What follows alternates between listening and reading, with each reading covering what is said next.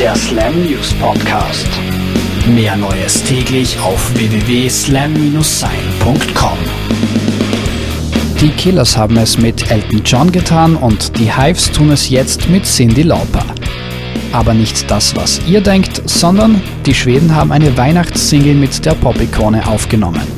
A Christmas Duel nennt sich der Song und steht ab 28. November zum Gratis-Download bereit.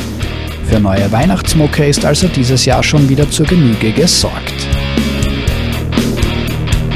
Die Post-Hardcore-Band Thursday ist mit den Aufnahmen für ihr neues Album fertig.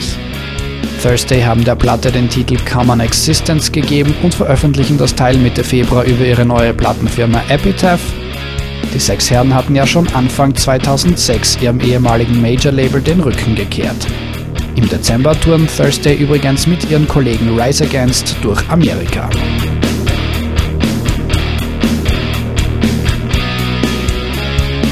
Nun zum Kapitel Musiker, die interessante Rekorde brechen.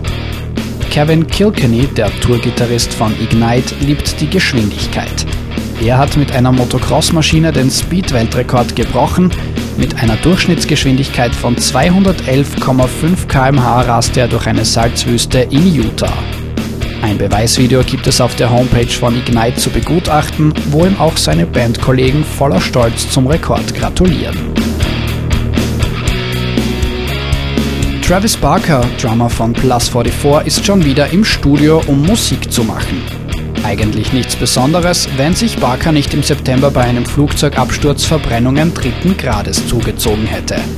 Der Schlagzeuger wollte jetzt aber ganz einfach ausprobieren, ob er es noch drauf hat.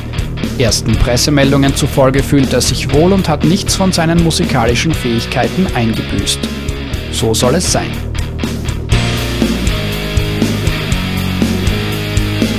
Der Slam News Podcast.